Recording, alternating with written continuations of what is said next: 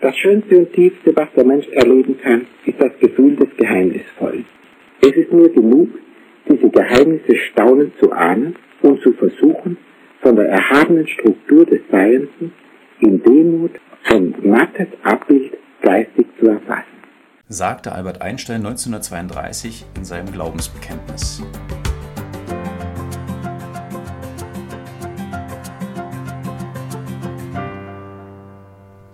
Herzlich willkommen zu unserem Podcast Die großen Rätsel der modernen Physik. Ich bin Thomas Naumann. Und ich bin Alexander Wolf. Wir sind zwei Physiker mit unterschiedlicher Geschichte. Ich arbeite als Lehrer in einer Berliner Schule. Und ich bin Physiker am Deutschen Elektronensynchrotron DESI in Zeuthen bei Berlin und arbeite am Atlas-Experiment am Large Hadron Collider LHC am Europäischen Zentrum für Kernforschung CERN in Genf. Das ist heute ist der dritte Podcast und zwar eine Fortsetzung vom letzten Mal, wo wir über die Schönheit geredet haben. Und zwar über die Schönheit der Natur, aber auch der Naturgesetze. Und zur Schönheit gehört natürlich auch immer das Hässliche. Und heute soll es um das Hässliche gehen. Ja, Schönheit und Hässlichkeit sind sozusagen zwei Seiten einer Medaille. Zum Beispiel ist ähm, ein exakt symmetrisches Gesicht. Wenn ich ein Porträt halbiere und genau spiegele, sieht also totlangweilig aus. Äh, sowohl ein Mensch als auch jeder Algorithmus sieht sofort, so ist die Natur nicht, das ist nicht die Natur. Die Natur hat immer kleine Asymmetrien, einen kleinen Schönheitsfleck. Ja, und tatsächlich ist unsere Wahrnehmung auch so, dass äh, wir diese Asymmetrien auch als interessant, als spannend wahrnehmen, auch in der Kunst. Also perfekte Symmetrie ist langweilig. Ist äußerst selten. Ja, vielleicht sind die Rosetten in der gotischen Kathedrale erstmal rotationssymmetrisch, aber ansonsten natürlich aufregend genug. Aber normalerweise ist es so, sobald es interessant wird in unserer Welt, folgen auf die fundamentalen Symmetrien ganz wichtige Asymmetrien. Die Asymmetrien sind sozusagen, oder die Hässlichkeiten sind das Salz in der Suppe von Harmonie und Schönheit. Ja, und selbst bei symmetrischen Problemen ist es oft so, dass die Natur sich für eine asymmetrische Lösung entscheidet. Also ein einfaches Beispiel, wir nehmen einen elastischen Stock, stellen ihn auf den Boden und drücken von oben mit der Hand drauf.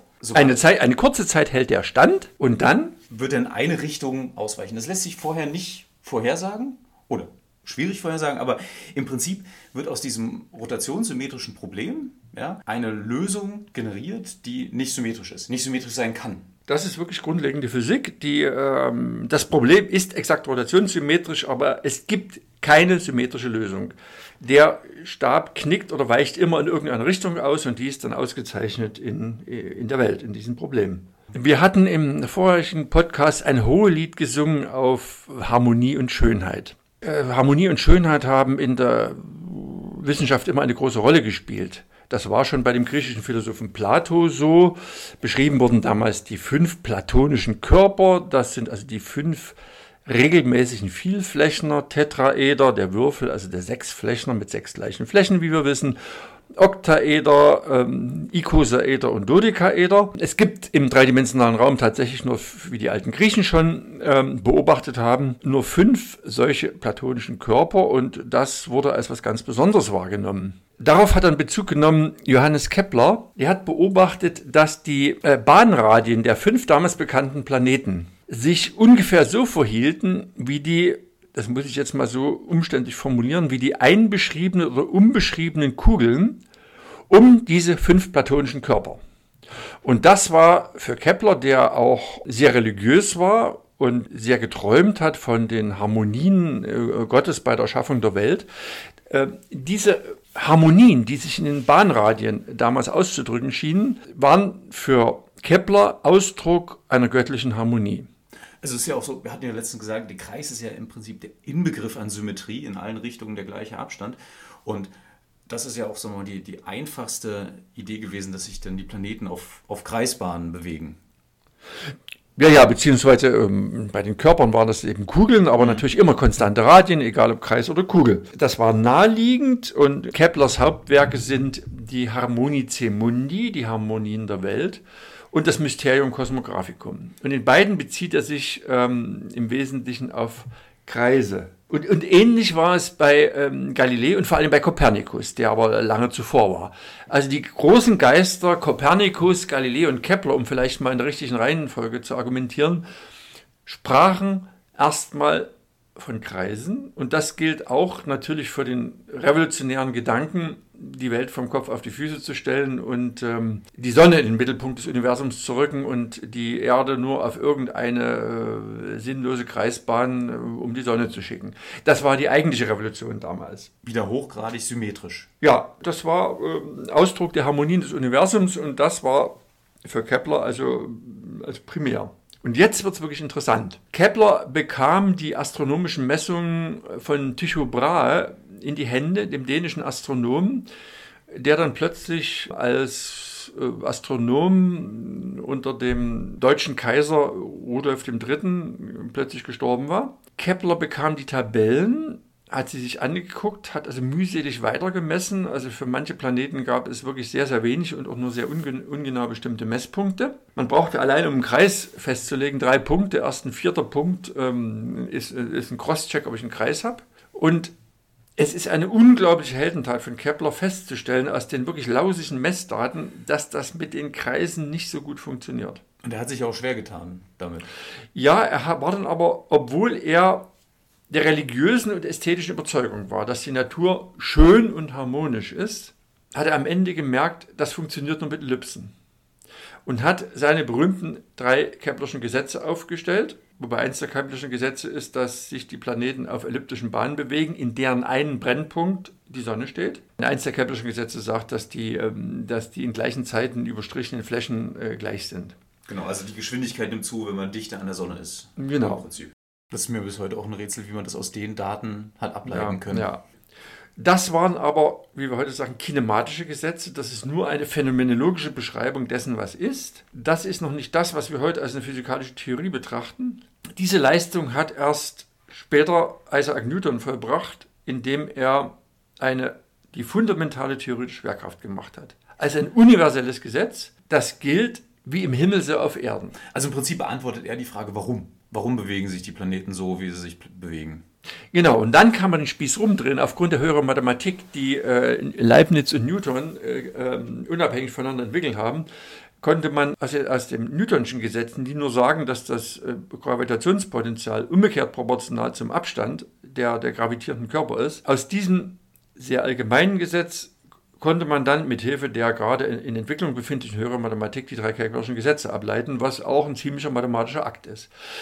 Das heißt, man hat auch da was vom Kopf auf die Füße gestellt. Man hat die hinter den kinematischen Keplerschen Gesetzen liegenden, das physikalische äh, Gesetz gefunden. Die Ursache im Prinzip, die Kraft. Genau. Ja, auch die Kraft und etwas, äh, was natürlich auch ganz sensationell war, dieses Argument wie im Himmel so auf Erden. Dass also dieselben Kräfte hier auf der Erde wirken, also dieselbe Schwerkraft, die mein Hintern schwer macht, ist auch dass dieselbe Schwerkraft, die die Planeten von der Sonne versklaven lässt und auf diese elliptischen Umlaufbahnen äh, zwingt. Das war ein Punkt, der bei Kepler noch keine Rolle gespielt hat. Was ja auch wieder zeigt, was in der Physik oder eine, eine Stärke der Physik ist, dass man sehr unterschiedliche Kontexte, nenne ich es mal, also der Apfel fällt auf den Boden, ja, alles ja. was irdisch passiert und der Kontext, der Mond bewegt sich um die Erde oder die Planeten bewegen sich um die Sonne, auf eine Ursache oder in einem Formalismus beschreiben kann. Das ist ja etwas, was die Physik ja auch wirklich durch, durchzieht, dass man ja unterschiedlichste Phänomene zusammenführt in einer Beschreibung, in einer Theorie. Aber die Newtonschen Gesetze beziehungsweise das Kraftgesetz ist wieder rotationssymmetrisch. Das heißt, wir haben keine ausgezeichnete Richtung, wenn wir einen, einen Körper betrachten. Das heißt, wir haben wieder einen hohen Grad an Symmetrie in der, in der Mathematik. In dem fundamentalen Kraftgesetz, ja. Aber zumindest was Planetensystem, aber auch Galaxien angeht, jede Lösung ist symmetriebrechend. Es, es gibt nämlich eine Hauptachse, äh, die, äh, oder die beiden Hauptachsen, die äh, in eine spezielle Richtung zeigen. Auch das ist wieder ein Beispiel dafür, wie elementar Symmetriebrechungen sind. Es ist bei den allereinfachsten Problemen. Wir hatten den elastischen Stab, wir haben dieses einfach 1 durch Abstand Gesetz der, der Schwerkraft, ähm, was ja dann am Ende auch für die, die, elektrische Kraft gilt. Aber jede Lösung dieses Problems ist symmetriebrechend. Und an der Stelle ist es erstaunlich, dass Kepler, der auf Harmonien bestanden hat, der sozusagen harmoniesüchtig war, auch aus religiösen Gründen, dass Kepler am Ende sich wirklich erwiesen hat als Naturwissenschaftler und die Natur sprechen ließ. Das ist ein interessanter Vorgang. Er hat sich nicht blenden lassen von ideologischen oder religiösen Vorurteilen, was ja ungefähr dasselbe ist, sondern er hat die Natur sprechen lassen. So muss ein Wissenschaftler arbeiten. Vielleicht nochmal zur Frage der Harmonien. Und wir haben ja viel über den Kosmos gesprochen. Kosmos ist mitnichten Universum und auch nicht Weltall. Wir, haben hier, wir können ja mit drei Worten hier herumspielen, Universum, Weltall und Kosmos. Die haben unterschiedliche Bedeutung. Also Weltall kennen wir, ähm, oder das All. Kosmos heißt im Griechischen, und zwar sowohl im Alt- als auch im Neugriechischen, einfach Ordnung, Harmonie und Schönheit. Und da bin ich mal auf einer Konferenz in Griechenland, als ich das als eine große Sensation verkündet habe, also belehrt worden, da haben die Griechen also nur müde, müde gelächelt, weil sie mir erstens gesagt haben, überleg doch mal in Ruhe. Also erstmal heißt es im Neugriechischen immer noch so, das heißt mitnichten Universum. Das gibt es ja häufig, solche Wortpaare. Zum Beispiel das griechische Atomos, das Atom, heißt lateinisches Individuum, das Unteilbare. Und wir haben im 20. Jahrhundert beides zertrümmert. Das Atom und das Individuum. Das ist etwas, äh, ein sehr interessanter Vorgang. Ähm, aber mal zurück zum Kosmos. Ähm, Völlig neue Bedeutung von Atomspaltung, ja? Ja, ja. Äh, der Gedanke stammt aber nicht von mir, sondern von Christa Wolf. Nein, zurück zum Kosmos. Äh, das heißt im Griechischen wirklich nur Harmonie, Schönheit und Ordnung. Und da haben mich die Griechen gefragt, na überleg doch mal, es gibt doch eine Wissenschaft von der Schönheit. Hm, was ist denn das? Na hallo, kennt ihr alle. Das ist die Kosmetik. Und dann haben sie mir erklärt, dass es da sogar die Mehrzahl gibt. Wir überlegen ja sowohl, äh, auch, auch, ob es nicht das Multiversum gibt, darüber sprechen wir später mal, also ganz viele Universen es gibt im Griechischen eine Mehrzahl, die Kosmoi. Und das sind die Damen und Herren vom Ordnungsamt, die also die Knöllchen verteilen bei, äh, gegenüber Falschparkern, weil die für Harmonie und Ordnung ähm, im Gemeinwesen in der Stadt sorgen wollen. Wo wir wieder beim Hässlichen sind. Ja, also soweit äh, zum, zum Wort Kosmos. Kosmos heißt nur Harmonie und Schönheit und spielt eben eine große Rolle für unser Weltbild. Also Harmonie und Schönheit hat immer in der menschlichen Entwicklung, äh, in der menschlichen Geistesgeschichte eine Rolle gespielt. Als Harmonie und als Schönheit. Und heißt, eben mitnichten Universum. Das müssen wir auseinanderhalten. Ja, aber eine weitere Asymmetrie im Universum, die auch ganz entscheidend ist, wo wir auch schon mal gesprochen haben, ist ja die Frage, warum es überhaupt Materie gibt. Also warum es uns überhaupt gibt. Weil eine weitere Symmetrie ist die zwischen Materie und Antimaterie. Antimaterie hört sich immer so nach Science Fiction an, aber wir haben ja schon gesagt, dass es tatsächlich auch bei radioaktiven Zerfällen Antimaterie-Teilchen gibt. Also wir, wir können Antimaterie beobachten, Antimaterie existiert, allerdings gibt es sehr viel mehr Materie als Antimaterie. Das, was wir als Welt kennen, ist eine materielle Welt. Im Mikrokosmos gibt es tatsächlich das Positron, das wurde 1900, ich glaube 1931 entdeckt. Das ist das exakte Antiteilchen, das Spiegelbild unseres guten alten Elektrons. Es hat exakt die Eigenschaften wie das, ähm, wie das Elektron, nur die entgegengesetzte Ladung. Und deswegen vernichten sich Elektronen und Positronen zu einem Lichtquant.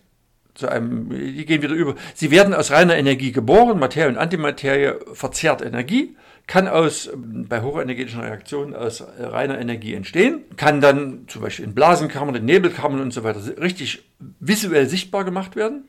Und irgendwann zerstrahlt das Positron wieder, weil es natürlich immer ein Elektron findet in unserer Welt, denn wir leben in einer Welt und nicht in einer Antiwelt. Die Frage ist, also am Anfang des Universums war es noch symmetrisch? Weitgehend, oder? Das ist ein interessanter Punkt. Wenn ein Politiker nicht weiter weiß, sagt er immer, ich gehe davon aus. An dem Punkt der Erschaffung der Welt wissen wir ehrlicherweise natürlich heute auch nicht weiter. Und jetzt sage ich wirklich mal wie ein schlechter oder Politiker, ich gehe davon aus, wir müssen davon ausgehen, dass die Welt äh, im Moment ihrer Erschaffung eigenschaftslos war, also keine sogenannten äußeren Ladungen oder Quantenzahlen hatte. Das ist in gewisser Hinsicht vernünftig, weil Hätte die Welt irgendwelche äußeren Eigenschaften oder Quantenzahlen, wären die wiederum erklärungsbedürftig. Das ist keine gute Wissenschaft. Ich sage hier mal bewusst so spitz, ich gehe davon aus, weil was anderes wäre keine gute Wissenschaft. Das würde das ganze Problem nur nach vorne verschieben. Nämlich, wo kommt denn diese ursprüngliche Zahl her? Also, Soweit wie ich jetzt gehe, geht normalerweise kein, kein Physiker. Alle sagen, in, jedem, in jeder Veröffentlichung wird gesagt, ich, natürlich gehen wir aus von einem Universum mit den Eigenschaften Null, wo die Ladungen alle äquilibriert sind.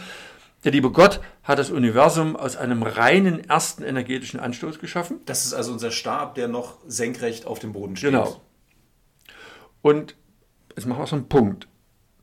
Erstens. Zweitens, wir beobachten heute nur, dass bis an den Rand des Universums unsere Welt aus Materie besteht und nicht aus Antimaterie. Jetzt können wir das ganze, die ganze kosmische Evolution mal rückwärts rechnen, ähm, machen das Universum immer heißer. Wir gehen also zurück an den Ursprung. Und da werden die Quanten, die Photonen der 3 Grad Kelvin Hintergrundstrahlung tatsächlich immer heißer und werden dann irgendwann, etwa eine Sekunde nach dem Urknall, so heiß, dass sie ein, jeweils ein Elektron-Positron-Paar, ein äh, Stückchen Materie und Antimaterie erzeugen können. Und das ist der entscheidende Punkt. Wir kennen heute die mittlere Dichte der 3 Grad Kelvin Hintergrundstrahlung sehr genau. Das sind, wenn ich mich recht besinne, 445 Stück pro Kubikzentimeter, also auch in unserem Bauch, in unserem Kopf. 3 Grad Hintergrundstrahlung ist das. Das ist der, Nach, das ist der Nachhall des, des, des Urknalls. Das den ist wir die, überall messen. und der auch überall vorhanden ist. Darin schwimmt das gesamte Universum. Der ist extrem gut, äh, also messbar, gut ausgeglichen und so weiter. Das ist die eine Konstante. Wir haben 445 Reliktphotonen pro Kubikzentimeter. Wir können aber auch messen, wie viel Materieteilchen wir im Mittel im Universum haben. Und wenn ich mich recht besinne, sind das, ich glaube, fünf Protonen pro Kubikmeter und zu jedem Proton muss auch ein Elektron gehören wegen Ladungserhaltung. Das, egal ob man das viel oder wenig betrachtet, wenn ich das auch mal objektiv in, ins Verhältnis setze, was in den kosmischen Lehren, wie, wie, wie wenig in den intergalaktischen und interplanetaren Lehren ist und wie dicht die, die, die, die 3 Grad Kelvin Hintergrundstrahlung ist, kommen wir auf ein Verhältnis von 1 zu 10 Milliarden. Wir haben also 10 Milliarden mal mehr Reliktphotonen wie klassische Teilchen. Wenn ich jetzt zurückgehe Richtung Urknall, habe ich diese 10 Milliarden Photonen, aus denen ist jeweils, wird, wird jeweils ein Elektron, ein Positron, ein Teilchen, ein Antiteilchen. Und außerdem habe ich noch dieses eine Teilchen Materie, aus dem wir heute alle bestehen. Unser Kopf und der Tisch und die Sternlein und so weiter und so weiter. Das heißt, wir haben ein Verhältnis eine Milliarde und ein Teilchen oder 10 Milliarden und ein Teilchen und eine Milliarde Antiteilchen. Das ist ein Materie-Antimaterie-Überschuss von einem 10 Milliardstel und das ist rätselhaft. Rätselhaft ist erstens, wie ein ursprünglich Materie-Antimaterie-symmetrisches Universum übergegangen ist in ein leicht asymmetrisches Universum. Und angenommen, man akzeptiert das, ist es, gena ist es genauso rätselhaft, wo diese winzige Zahl herkommt. Bei den anderen, der Stock, der bewegt Ja. sich in eine Richtung, das ist ganz Ja. klar. Und dort ist es so eine kleine, ein so kleiner Effekt. Wäre diese Zahl statt einem 10 Milliardstel, was ja eine, irgendeine krumme Zahl ist, also etwa ein 10 Milliardstel, wäre das ein Millionstel, also wäre das Universum äh, 10.000 Mal dichter, wäre es nach einer Mikrosekunde sofort wieder rekollabiert, also in sich zusammengebrochen, Weil die Gravitation zu groß. weil die Dichte, ja genau, die Dichte zu groß ist. Und äh, also praktisch wäre im nuklearen Zeitalter, als das Universum so heiß wie ein Atombombe war, wäre es wieder in sich zusammengebrochen. Wäre diese Zahl zehnmal kleiner, wäre die Materie in der Zeit Millionen, hundert Millionen bis ungefähr eine Milliarde Jahre nach dem Urknall so ausgedünnt gewesen, dass der Urknall gesiegt hätte gegen die Rückstellkraft der Schwerkraft und Universum, das Universum wäre als ein diffuses Helium-Wasserstoffgas expandiert und es hätte nie die Verklumpung gegeben, aus denen dann später die Protogalaxien entstanden sind, die Galaxien, die Sonnen, die Sterne und wir. Das heißt, das ist eine, diese idiotische Zahl, dieser winzige Überschuss ist extrem fein getunt und die Frage ist, wer war denn der Tuner? Oder genauer gesagt, was für physikalische Prozesse haben erstens mal grundsätzlich diese Asymmetrie erlaubt?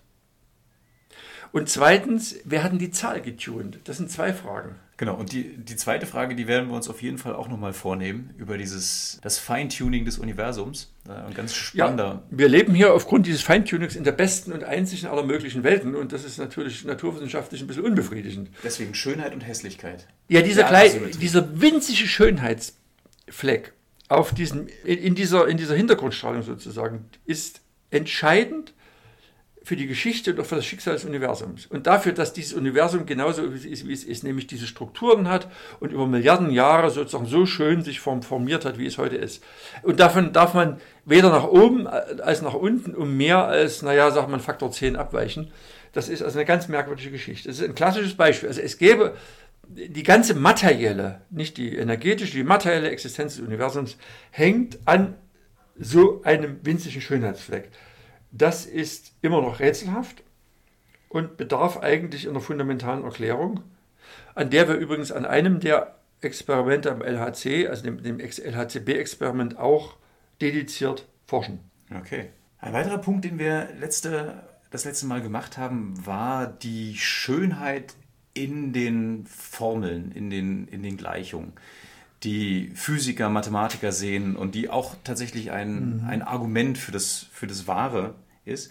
Und hattest du als Beispiel die Maxwell-Gleichung, die einen hohen Grad an Symmetrie haben, aber tatsächlich dann doch nicht so schön sind, doch nicht so symmetrisch, um perfekt zu sein. Das sind halt doch keine Kreise. Ja, ja wir hatten ja beim, beim letzten Mal den großen Wiener Physiker Ludwig Boltzmann zitiert, der eben im Vorwort zum ersten Lehrbuch über Elektrodynamik äh, Faust zitiert hat, angesichts der, der Schönheit der Maxwell'schen Gleichung, war es ein Gott, der diese Zeichen schrieb. Die sind tatsächlich zum Teil unerhört schön und elegant und symmetrisch. Vielleicht nochmal ganz kurz, Sie beschreiben den Zusammenhang zwischen Elektrizität und Magnetismus. Erstmal zwei ja. Phänomene, die wir als unterschiedlich wahrnehmen in der Welt, die aber doch ganz eng miteinander verwoben sind. Ja, es gibt sozusagen, ja, das ist jetzt schon ein bisschen richtige Physik. Sie beschreiben einerseits das Hin- und Herschwappen, äh, Sie beschreiben die freien elektromagnetischen Wellen, in denen in der Tat im Sinne von Schwingung und Wellen, elektrische und magnetische Feldenergie hin und her schwappen und eben schwingen. Das ist die freie Ausbreitung elektromagnetischer Wellen. Das ist sozusagen der erste Satz der Maxwell'schen Gleichung. Und dann gibt es die zweiten Maxwell'schen Gleichungen, die beschreiben, welche Felder von den Quellen der Elektrizität erzeugt werden. Und da wird es interessant. Wir alle kennen elektrische Ladung. Das ist die Quelle des elektrischen Feldes, des elektrischen erstmals. Das ist auch reine Elektrostatik. Das ist Plattenkondensator und so weiter und so fort. Also es gibt positive Ladung, negative ja, Ladung. Auch getrennt, ja, ja. Und noch keines Menschenauge hat jemals eine einzelne magnetische Ladung gesehen. Das hieße ein einzelner Nordpol. Genau, die kommen immer nur im, im, im, als Pärchen vor. Und wenn ich einen dreist einen Magneten zersäge in der Mitte, der hat einen Nord- und einen Südpol, entsteht wieder ein Nord- und Südpol und ein Nord- und ein Südpol. Ich kann machen, was ich will. Ich kriege keine magnetische Ladung isoliert. Danach sucht man seit, seit Ewigkeiten. Das ist nicht gelungen, auch im Kosmos nicht. Und das ist eine, eine Asymmetrie, die ist wirklich rätselhaft. Die führt also zur tiefen Spaltung der, äh, der, der Maxwell'schen Gleichung, die die Maxwell'schen Gleichung auch in einem bestimmten Punkt sehr hässlich machen. Der große britische Physiker Dirac hat 1931 gesagt, das kann nicht sein und hat gesagt, ich gucke mal, was passiert, wenn ich, wenn ich einen magnetischen Monopol in die Physik hineinschleuse. Also Monopol im Sinne von einer isolierten Ladung. Ein Eben nicht ein Dipol. Ja, wir kennen nur Magnet, also wir kennen natürlich den, äh, auch den, also zum, zu, zur elektrischen Ladung, den elektrischen Dipol, das ist die klassische Antenne.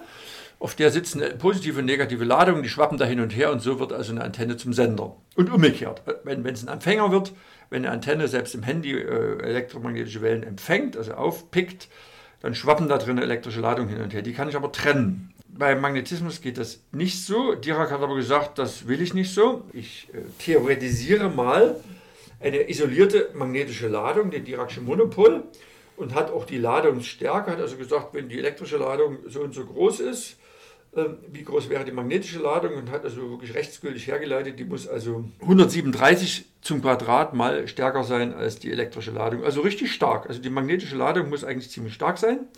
Das ist das sogenannte Diracsche Monopol. Und wenn ich dann die Maxwell'sche Gleichung aufschreibe, sind die wunderschön symmetrisch und einfach. Man hört sie förmlich einrasten. Es gibt trotzdem dann aber, das führt aber jetzt hier zu weit, eine so merkwürdige Symmetrie zwischen Elektrizität und Magnetismus, dass die gar nicht mehr unterscheidbar sind. Das ist ganz eigentümlich. Aber bisher hat man diesen Monopol nicht gefunden. Nein, wir suchen sie sowohl im Kosmos, es könnte sein, dass riesige Regionen des Kosmos eine elementare magnetische Ladung tragen, vielleicht sogar unser ganzer Kosmos, wenn das also auch eine große Region ist. Wir suchen diese solche äh, magnetische Monopole an allen großen Beschleunigern, auch jetzt am LHC. Das sind auch Monopole, die auch entstehen könnten im Rahmen einer Theorie der Urkraft, also einer großvereinigten Kraft. Die generiert eventuell Monopole besser. Es ist nichts gefunden worden. Trotz der verrücktesten Suche im Eiscube-Experiment am Südpol, wo ein Kubikkilometer antarktisches Eis überwacht wird, ob dort irgendwann mal ein sehr stark wechselwirkender Monopol in, aus der kosmischen Strahlung dort durchmarschiert, dann auch relativ langsam, weil er ziemlich schwer wäre. Äh, es ist nichts gefunden worden. Wie kann man sich so ein Monopol vorstellen? Wäre das dann ein Teilchen mit bestimmten Eigenschaften oder? Es wäre ein Teilchen mit einer ziemlich beträchtlichen magnetischen Ladung, die eine dicke, dicke, fette Spur, also die kräftig wechselwirken würde und eine dicke, fette Spur in Wasser, in unseren Teilchendetektoren ähm, am, am LHC, aber eben auch in dem berühmten Ice Cube Detektor am, am, am, im Eis des, des Südpols hinterlassen würde. Eine sehr charakteristische Ladung, der wäre auch ziemlich langsam, weil er auch ziemlich schwer wäre. Eventuell, also in großvereinigten Theorien, würde er das 10 hoch 15-fache eines Protons wiegen. Der wäre richtig lang, der würde mit Fußgängergeschwindigkeit äh, durch, äh, durch den, oder mit, Schnecken, durch, mit dem Schneckentempo äh, durch den Ice Cube Detektor durchgehen ist bisher nichts gefunden worden. Wäre das eine neue Art von Teilchen oder wäre das. Also das wäre vor allen Dingen eine neue Art von Kraft. Also der, ja. das ist nicht mehr der klassische elektromagnetische Diracsche Monopol, von dem ich rede. Das hat, ich glaube, Anatoly Rubakov in den 80er Jahren erfunden der jetzt, ich glaube, eine Professur in den USA hat seit langem. Also es gibt den klassischen Diracschen Monopol, äh, den suchen wir auf die eine Art und Weise. Es gibt aber auch die Vorhersage für wesentlich schwerere magnetische Monopole ähm, oder Monopole einer großvereinigten Kraft, die hat man eben auch nicht gefunden. Das ist nicht dasselbe. Aber egal wie, es gibt auch da eine, eine fast vergessene Unsymmetrie, an die wir uns gewöhnt haben. Wir tun ja immer so toll, als seien wir Wissenschaftler wirklich objektiv und hätten also die Weisheit mit Löffeln gefressen. Wir haben aber in der Physik auch, eine, auch in der Physik eine wunderbare Fähigkeit, äh, Sachen, die wir im Moment nicht lösen können, unter Teppich zu kehren. Das sind uralte Fragen. Eine Frage ist zum Beispiel, warum scheint die Sonne überhaupt? um 1900 wurde klar, archäologisch, dass die Erde nicht nur ein paar hundert Millionen Jahre alt ist, sondern die wurde immer älter. Und damit das Sonnensystem. Eine Milliarde Jahre, mehrere Milliarden Jahre. Ja, und dann tauchte die Frage auf, wie kann die Sonne so lange brennen? Da oben kann kein Heizer sitzen, der da Kohle schaufelt. Das ist völlig ausgeschlossen, weil man kannte damals die Strahlungsleistung der Sonne extrem genau. Man konnte sich ausrechnen, also kein Kohlevorrat reicht aus, um die Sonne länger als ein paar Millionen Jahre brennen zu lassen. Die war ein paar Milliarden Jahre alt. Da man das Problem wirklich nicht lösen konnte, das war völlig klar, unlösbar, hat man es unter den Teppich gekehrt. Eine ähnliche Sache war, die haben dann Pierre und Marie Curie aufgegriffen. Äh, wir kennen ja die Erdwärme. Je tiefer ich ins Bergwerk fahre, umso wärmer wird es da unten. Das eine ist, dass man natürlich auch über das Alter des, des Sonnensystems, was immer älter wurde, äh, klar war, wir sind nur ein Spritzer vom Urknall, ein Spritzer der Sonne. Nun kann man die Abkühlung, das ist ja klassische, klassische Wärme, äh, man kennt die Erdoberfläche, man kennt die Temperatur. Wie viel Wärme die Erde über Milliarden Jahre verliert, wie sich abkühlt, ist klar. Hm. Geht so, war nicht so gut. Dann hat aber Marie Curie festgestellt, ähm, dass ihr Radium und auch ihr Polonium warm wird. Und Marie Curie hat ja sozusagen mit Windeltopf oder ihrer, ihrer Tochter Irene, mit der Tochter auf dem Arm, aus der Joachimsthaler Pechblende hier aus dem Erzgebirge das Radium gekocht. Also buchstäblich ja, im Kochtopf. Und das Zeug wird warm. Das lag ja offen Tage in Joachimsthal und Annaberg und im ganzen Erzgebirge. Dort ist ja dann, hat er die, die sowjetisch-deutsche AG Wismut, also ich denke mindestens 10.000 äh, sowjetische Kernsprengköpfe äh, gewonnen. Das heißt, Zeug wird warm und das ist ein Erz. Und dann tauchte die Frage auf, ja, welcher Anteil der Erdwärme ist Radioaktivität geschuldet und welcher ist sozusagen primär vom Urknall. Gut, den Urknall gab es damals noch nicht 1900, der ist dann erst in 20er Jahren salonfähig geworden oder entdeckt worden. Eine elementare Frage, die hat man auf den Teppich gekehrt. Und wir haben 100 Jahre schickster Physik nicht gewusst, was unter unseren Füßen passiert. Diese Frage ist erst vor kurzem geklärt worden. Wir wissen jetzt, dass das der Anteil Radioaktivität, also Radioaktivität zur primärer Restwärme. Ungefähr 50 plus minus 30 Prozent ist eine lausige Zahl mit äh, hochkomplexen Neutrino-Experimenten gemessen. Eine elementare Sache. Wir haben bis vor, schon vor kurzem, also schon vor 20 Jahren, fast bis an den Rand des Universums geguckt, aber wir haben nicht gewusst, was unter unseren Füßen passiert. Also, äh, aber solange man das nie lösen kann, verdrängt man das. Es gibt das berühmte Olbersche Paradoxon, was was ganz Einfaches besagt. Eigentlich müsste ich, wenn ich an den Himmel gucke, müsste der Himmel nachts strahlend hell sein, weil zwar sinkt die Leuchtdichte einer Lichtquelle mit dem Quadrat der Entfernung, aber auch die Menge an Lichtquellen steigt mit dem Quadrat der Entfernung. Das heißt, die Lampe wird relativ dunkler. Aber es gibt äh, quadratisch mehr, weil äh, man hat auch quadratisch mehr Quellen. Mehr Quellen. Das, das heißt gerade auf. Genau. Das heißt, das ist das Olbersche Paradoxon, seit Jahrhunderten bekannt. Eigentlich müsste der Himmel strahlend hell sein, so hell wie die Sonne. Wir müssten umgeben sein von einer sozusagen einer Fläche, die hell ist, gleißend hell wie die Sonne. Rätselhaft.